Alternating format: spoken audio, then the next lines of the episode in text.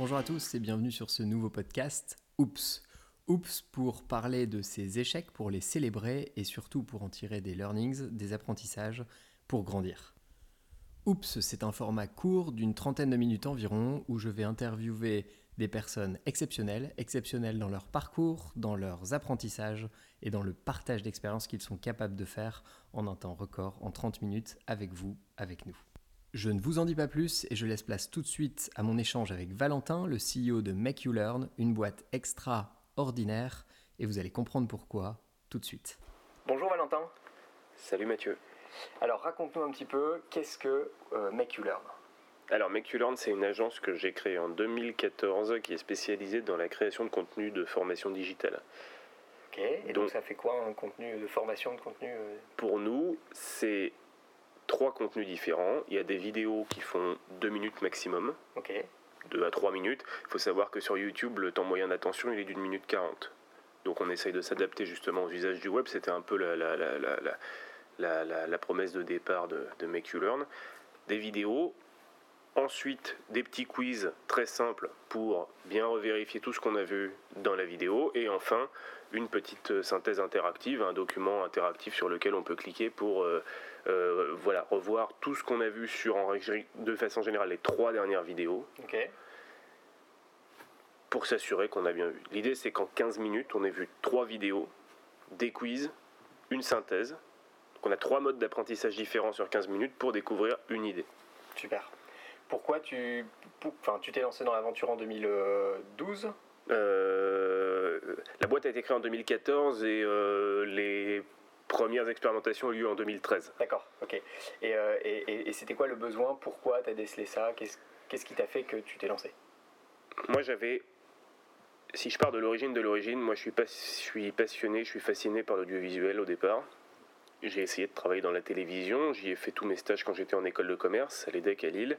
Euh, et je me suis rendu compte que ce milieu n'était pas fait pour moi, euh, mais que néanmoins, mon truc à moi, c'était de créer du contenu. Donc même si j'allais pas créer une boîte de production pour la télévision ou pour le cinéma, il fallait que je me débrouille pour créer du contenu à destination de gens que ça intéresse pour des clients à qui c'est utile. Et il se trouve qu'en 2013, à la fin de mes études, euh, se développe la vague des MOOC. C'est intéressant parce que les premiers MOOC arrivent en France et dans le même temps on a un voyage de fin d'études en Silicon Valley où on ne parle plus que de ça. En mai 2013 on ne parle plus que online education, MOOC, tout ça. Enfin, voilà, c'est vraiment la vague du moment.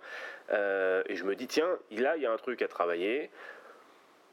Peut-être qu'il y a une opportunité de business, et cette opportunité, cette opportunité de business s'est confirmée euh, quand je suis rentré en France, parce que je me suis inscrit à deux MOOC et je me suis profondément ennuyé, enfin, pour le dire simplement, je me suis vraiment fait chier. Donc j'ai arrêté au bout de à peu près euh, deux vidéos, quoi. Parce que à l'époque, ce qui se passait, c'est qu'on voyait euh, des profs, et après j'ai découvert qu'en règle générale, c'était d'assez mauvais profs. Mhm tout seul face caméra avec des slideware, euh, des PowerPoint un peu crades qui t'expliquent leur vision euh, d'un métier pendant 25-30 minutes. C'est imbitable, c'est insupportable. Et je me suis dit à ce moment-là, tiens, il y a vraiment une opportunité au sens où c'est vrai que ce format du MOOC est intéressant parce qu'il exploite tout le potentiel du web, mhm.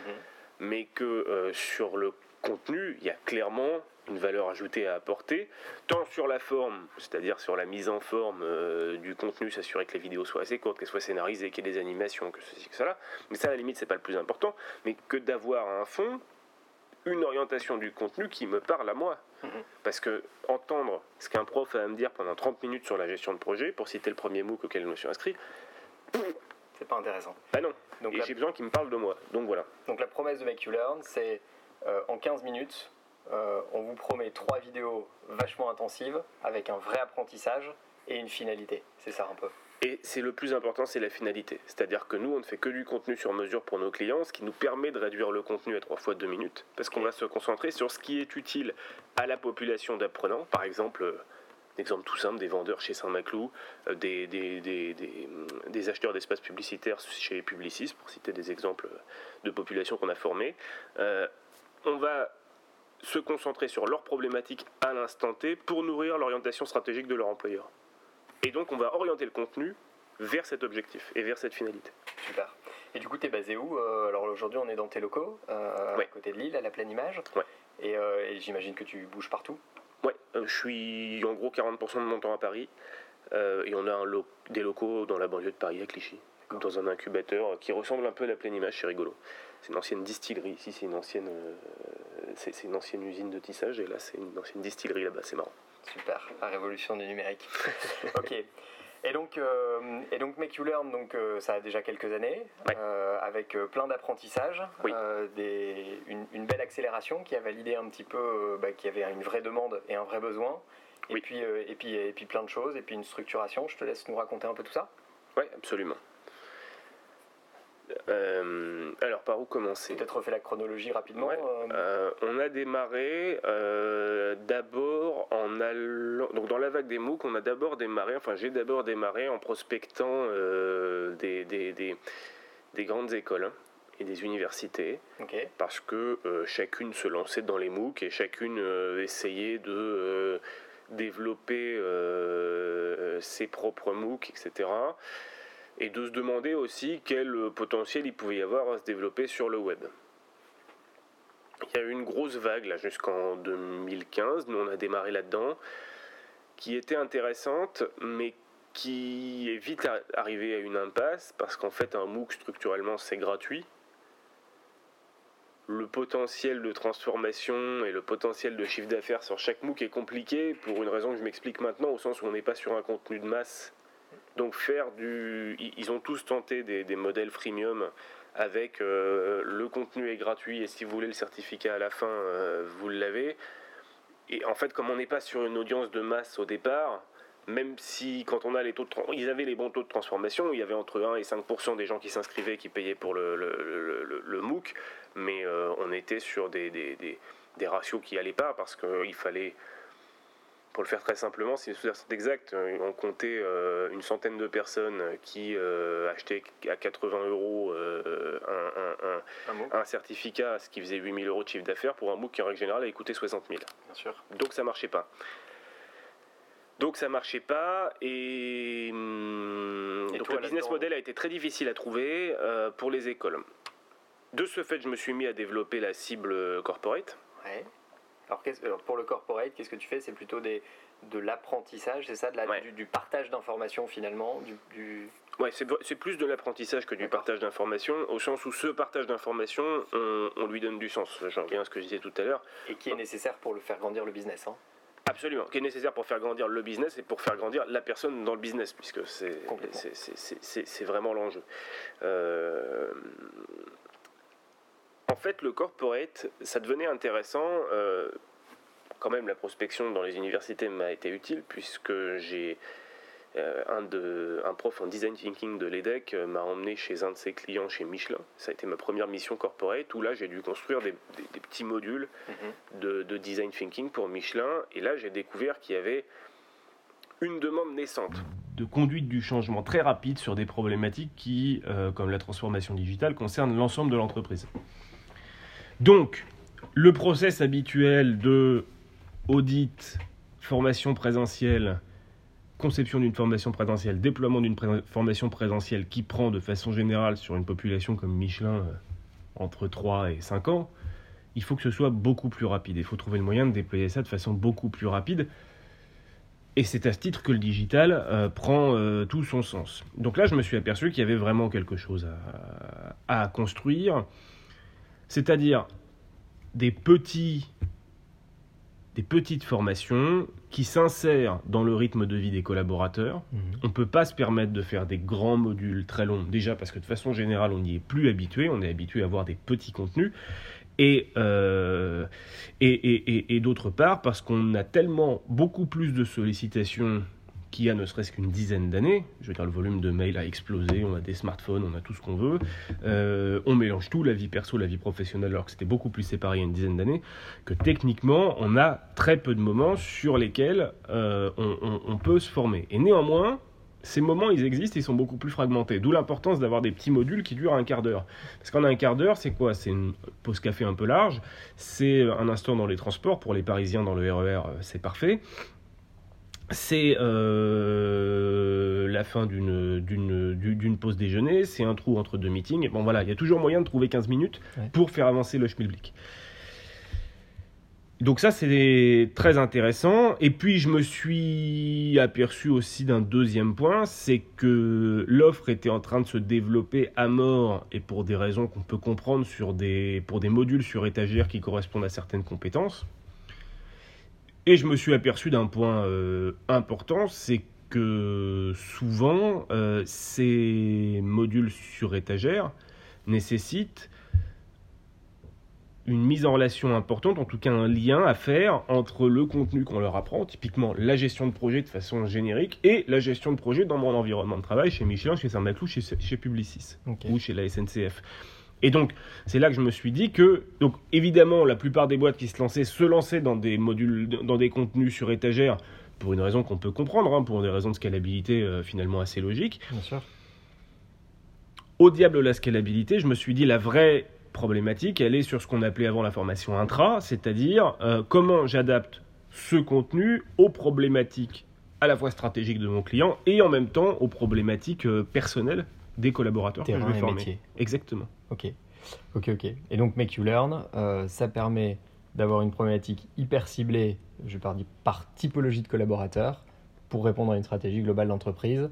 Euh, tout ça en 15 minutes avec un savoir-faire de euh, compréhension problématique métier, compréhension stratégique d'entreprise, pour redispatcher la bonne info dans un temps réduit, simplifié à tous. Exactement. Super. Et puis dans, dans le dans, dans le comment dire dans la mesure du possible, on essaye de pas être chiant. Ouais, donc, donc de manière sympa, Et fun. voilà. Ouais, C'est excellent. quand même, c'est quand même l'objectif, c'est que euh, on essaye de parler. Alors fun, j'irai pas jusque là parce que je pense pas dans le fond que l'apprentissage soit un truc particulièrement fun, Euh, mais euh, en tout cas euh, d'être dans quelque chose qui parle à hauteur d'homme. En Right. évitant les concepts euh, un peu pontifiants et un peu compliqués à faire comprendre, en évitant les phrases trop longues, en évitant les, les, les, les, les commentaires, en évitant les il faut, on doit. Avec votre savoir-faire. Voilà, fait. avec notre savoir-faire. Et, euh, et, et si je dois faire un parallèle, on est un peu les c'est pas sorciers de la formation professionnelle. quoi. Mhm. C'est- C'est voilà, cette Excellent. émission avec laquelle j'ai grandi quand j'étais gamin, euh, peut-être toi aussi. euh, Complètement. Absolument. où en absolument. 20 minutes, on comprenait mieux le cours de physique qu'on venait d'avoir dans la journée. Enfin, c'est quand on était au collège, en tout cas, c'est impressionnant. C'est de la démystification-explication. quoi. Absolument, c'est exactement ça. En tout cas, ça passe toujours par un process de, de, de désacralisation, de démystification, c'est clair. Ok. Et donc du coup, euh, ça, ça marche bien. Euh, vous grandissez. Raconte-nous un petit peu euh, les, étapes de, Make You Learn. Alors, on, ouais, on grandit, ça c'est cool. On avance, on tâtonne, on essaye de, de, de, de, trouver. en tout cas, j'essaye moi de trouver des, des- des clients, des projets. Il se passe plein de choses. Il se passe que euh, il faut construire sa clientèle. Il se passe que je découvre que les cycles de vente sont beaucoup plus longs que prévu, puisqu'on est en fait on se retrouve sur du service, hein, sur du consulting. Donc euh, on est sur des cycles de vente euh, entre le- la prospection qui peuvent aller entre 3 mois dans le meilleur des cas, euh, un an, 6-7 mois de moyenne. Enfin voilà, on est sur des trucs assez longs.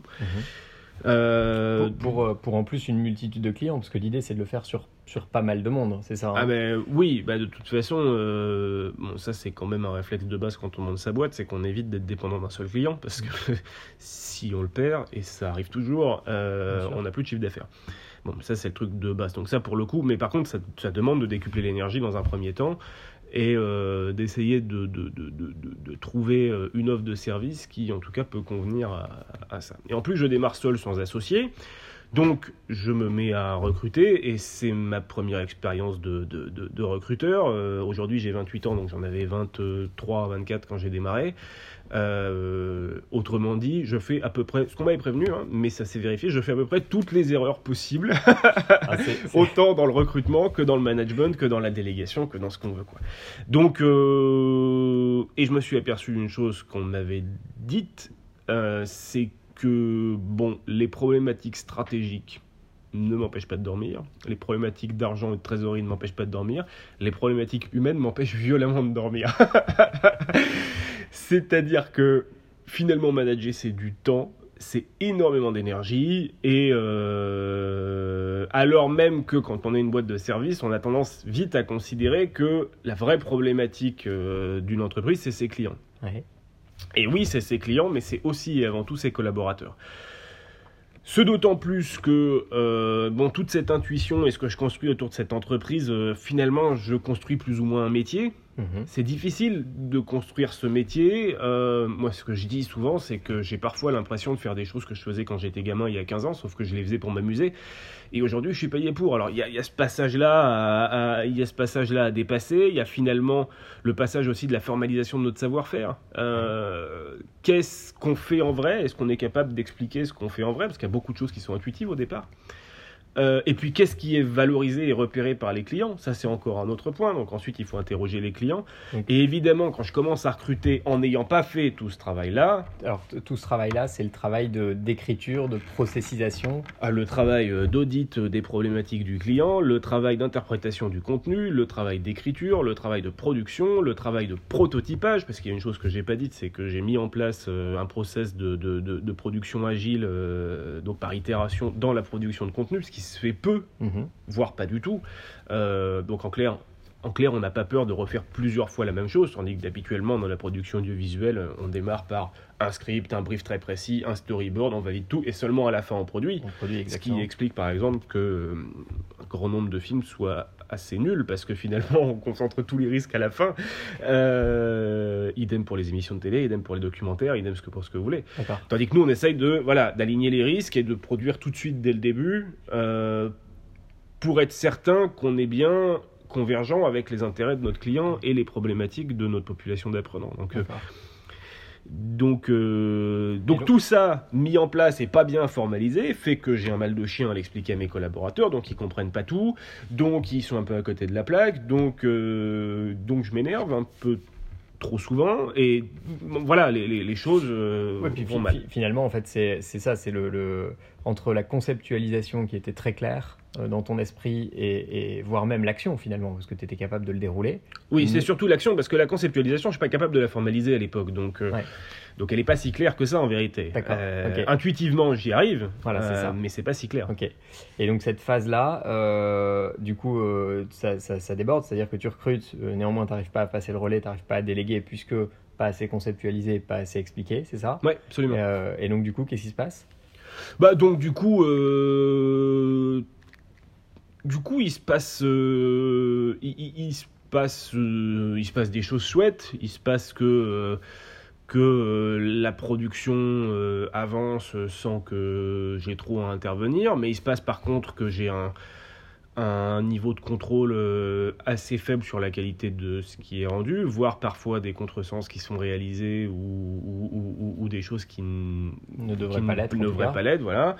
Euh, il se passe que euh, il y a une ambiance pas terrible au boulot. Il se passe que, bah bon, ce sont des choses qui arrivent, hein, euh, mais il se passe en tout cas que ça devient très difficile on- on- dans une- de, de construire une dynamique. Ouais. Voilà, les choses, les choses ne sont pas euh, structurantes et- ni structurées. Ni structuré, parce qu'en fait, c'est une histoire de process et d'explication. Donc, euh, ok. Donc les choses ne sont pas structurées et donc en fait après un an, un an et demi, où normalement la phase d'apprentissage de base est, est terminée, euh, c'est toujours aussi lourd. Et, et- et là, je- voilà, bon, en- de façon générale, donc je me suis séparé d'un collaborateur. Il y a eu deux démissions. Enfin, en tout, j'ai recruté cinq personnes et, euh, et on était monté une structure à quatre. Et en fait, ça devenait toujours aussi lourd, comme si le, le processus d'apprentissage n'existait pas. Le cycle n'accélérait pas finalement. Voilà, exactement. Ok, ok. Ok, ok. Et donc, euh, à un point qui parfois m'a inquiété, qui est que euh, ça finissait parfois par me faire flipper de, de- de prendre du boulot. Ça. Est-ce que, est-ce que finalement l'histoire avait du sens euh, dans cette, dans cette formalisation-là qui était Ouais. a, a priori pas suffisante.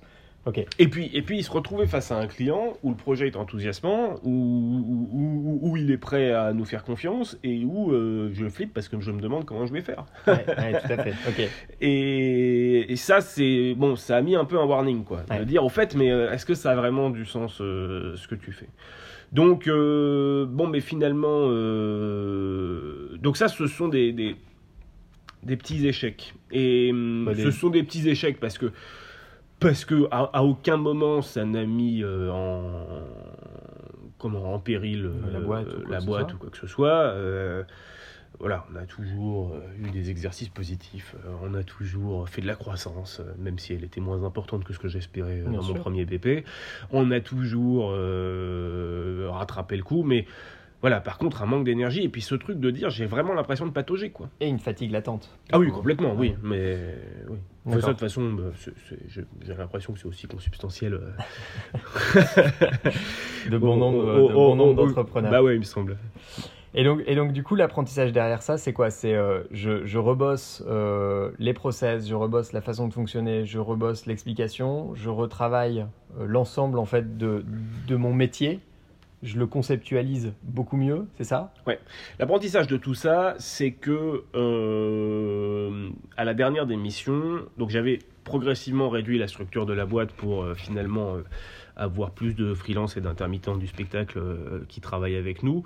Il y avait aussi un, un autre échec que j'avais fait en intégrant beaucoup de compétences, c'est qu'en fait, je, curieusement, je limitais le champ de compétences disponible pour la boîte puisque je prenais du business en fonction des compétences dont je disposais dans la boîte. Mais Ouais. par exemple, en motion design, en animation, j'avais des difficultés, c'était une demande croissance de la part des, des- des- des collaborateurs et de la part des clients, et c'était une euh, demande que j'avais pas, Pas au une catalogue. compétence que j'avais pas et que je pouvais difficilement intégrer sans faire trop augmenter mes frais de structure. Enfin, ça devenait compliqué. Donc, euh, déjà, j'avais déjà décidé de de de de de de de, de- de- de- Travailler avec des freelances, de travailler avec des freelances, voilà, d'externaliser. Merci, c'est le mot que je cherchais. D'externaliser ses compétences. Euh, et puis voilà, la dernière démission de mon chef de projet euh, au mois d'octobre m'a fait beaucoup réfléchir et j'ai décidé à ce moment-là euh, de, euh, de reprendre toute la production à ma charge, quitte à prendre des chefs de projet freelance de temps en temps. Quitte Bien à- sûr. Mais par contre, ça m'a permis de me rendre compte de beaucoup de choses. Ça m'a permis de me rendre compte déjà que je déléguais en bloc des projets euh, et que c'était une erreur parce que c'est comme si je demandais à la personne en face de moi d'être moi. Exactement. Euh, ce qui ce qui est une Ce qui est très compliqué, finalement, vraiment parce que ce qui est impossible ta peau. Bah, voilà Ouais, c'est ça c'est il y a un moment donné euh, j'ai une histoire j'ai un contexte j'ai une culture j'ai ce que tu veux et qui fait que il y a un moment donné ce qui fait que c'est moi c'est moi quoi. et je peux pas demander à quelqu'un de l'être donc je me suis aperçu, un exemple tout bête, euh, quand euh, je demandais à un de mes collaborateurs d'écrire un script, un script à partir d'un brief que j'avais moi réalisé pour un client, que j'avais validé avec un client, euh, Il l'écrit. bah, c'est pire que ça. C'est que je- au départ, je pensais que je l'écrivais entre une et deux fois plus rapidement que lui, parce qu'il l'écrivait en trois heures et moi, ça me demandait une heure, une heure et demie de relecture derrière. Quand je me suis remis à écrire des scripts tout seul, je m'apercevais que je les écrivais en 30 minutes et qu'ils ne nécessitaient pas de relecture. Donc, il fine de 4h30, je passe à 30 minutes. Enfin, J'étais sur un ratio de 1 à 10. C'est intéressant quand même de se rendre compte de ça. Ouais, bien sûr. Euh, Donc, euh, donc je me suis aperçu de ça. Euh, et puis, c'est passé autre chose, c'est que j'ai un client qui m'a demandé de former une digital learning team chez eux. D'accord. Donc pour internaliser finalement Absolument. une partie du savoir-faire, de ton savoir-faire. Exactement. Euh, mission que j'ai acceptée. Et en la réalisant, je m'apercevais que c'était une mission euh, successful. C'est-à-dire que j'étais- surpris de la vitesse à laquelle euh, les, les, les, les- les personnes que je formais et que je continue à former d'ailleurs, parce que la mission se termine au mois de juillet, euh, que je continue à former euh, sont, euh, deviennent autonomes. quoi. C'était c'était hyper rapide. Et je me suis aperçu que finalement le temps que je passais avec elle, c'est un temps que j'avais jamais passé avec mes collaborateurs. Donc finalement, euh, là, ça m'a fait poser beaucoup de questions. Déjà, faire cette formation, ça m'a permis moi d'obliger à formaliser le process et à formaliser Exactement. le savoir-faire, premier point. Ce qui t'a ce qui t'a fait vachement en fait euh, redécouvrir ton business et le fonctionnement Et mon métier, et ton métier. Et mon savoir-faire, c'est ça qui est fort. C'est que derrière, euh, je le présente avec beaucoup plus de clarté et d'intelligence. Euh, et je le partage et je suis même capable de former des gens pour le faire. Et, donc je m'aperçois maintenant aussi que je peux le faire, ce qui fait que, bon là pour les prochains recrutements, euh, pour les prochains recrutements, ça m'est... Voilà, le process d'onboarding est, prêt et, et on va prendre le temps pour faire les choses ensemble. Donc ça, c'est un, un premier point, ça c'est un truc que j'ai découvert. Et puis, euh, ça m'a fait beaucoup de bien de revenir euh, finalement seul dans ma structure, Mhm. euh, avec uniquement des, des, des, des freelances autour de moi. Des parties externes. Ouais. et, ça m'a fait beaucoup de bien parce qu'en plus, ça m'a permis d'assumer de, d'assumer quelque chose que j'étais pas prêt à assumer, qui est que la valeur ajoutée de Make You Learn, dans un premier temps, c'est Valentin Fluto. Hmm. Donc toi Ouais. c'est moi Valentin Fluto.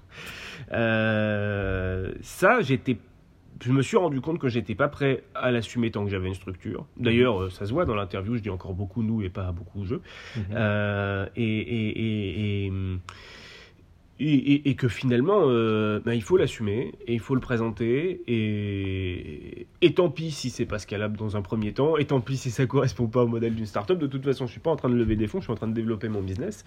Euh, mais que euh, d'une certaine manière, finalement, les futures recrues, elles seront pas seulement au service de la boîte, elles seront aussi au service un peu de Valentin Fluto. En tout cas, elles, elles chercheront, j'aime pas dire au, au service d'eux, mais en tout cas, leur job, ce sera aussi de servir Valentin Fluto. Bien sûr. Et, et, ça, c'est un truc que, pour le coup, j'avais pas du tout. Euh, que je me refusais à entendre. Quoi. Bien sûr. C'est, et ça, ça a été le deuxième apprentissage euh, de cette série d'échecs euh, managériaux, quoi, je dirais. Ouais, c'est ça. Cool. Ok, donc, donc si je, résume, et tu me corriges si je dis des bêtises, mais l'importance, ce que tu as appris et ce que tu retiens de tout ça, c'est l'importance de structurer et de processiser euh, qu'est-ce que je dois faire, comment je dois le faire, pourquoi je dois le faire. Voilà. Ça, euh, c'est une grosse partie. Euh, une énorme partie d'accompagnement humain sur un onboarding pour mettre, les, mettre la personne, la nouvelle recrue, dans le bain sereinement et de manière, et de manière raisonnée, réfléchie. Et puis, et je dirais dans ce cadre-là, faire les choses ensemble.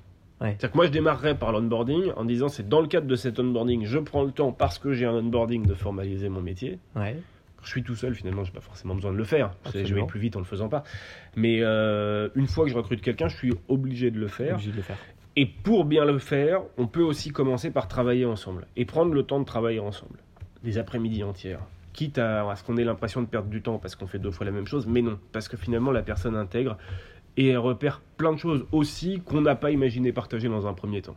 Des réactions, des comportements, des attitudes, un état d'esprit général qui fait que euh, ça marche aussi de cette manière-là. Ok, cool. Et le dernier point, le dernier, ton dernier apprentissage, c'est euh, aujourd'hui, et c'est le cas de toutes les boîtes qui se lancent, elles se lancent euh, avec une personne, un hmm. homme ou une femme, euh, et finalement, c'est les compétences et la richesse, l'intuition, l'idée de cette personne euh, qui fait la boîte et pas la boîte qui fait la personne. Absolument. Et c'est d'ailleurs peut-être pas pour rien que les investisseurs, euh, d'une manière générale dans les boîtes, expliquent qu'ils mettent de l'argent non pas sur une boîte mais sur une personne. En tout, en tout cas en phase d'amorçage ou en, ou en phase de développement. Ouais quand on est en série A, c'est un peu plus compliqué, mais, mais, mais, mais oui, bien sûr. Et ça, c'est quelque chose qu'il faut... Euh, être prêt à accepter, finalement. Être prêt à accepter, être prêt à assumer. Il faut être prêt à s'ouvrir avec ses qualités et ses défauts. Et pour moi, c'est un, c'est un exercice et un chemin qui est pas encore abouti. Enfin, je veux dire, c'est... Qui est pas évident. En tout cas, il faut, faut s'y préparer euh, et il faut le travailler pour, euh, pour y arriver. Euh, oui, absolument. Il faut être prêt à, à l'accepter et prêt à se faire un peu violence.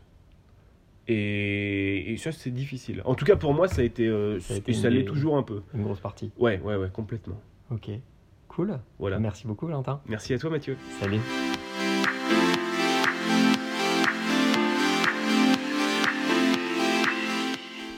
Merci d'avoir suivi ce premier épisode en entier. Oups, un podcast pas comme les autres qui célèbre les échecs. Je vous dis à très bientôt pour le prochain épisode et d'ici là, n'hésitez pas à me faire des feedbacks, partager votre point de vue et m'aider moi aussi à progresser. À bientôt.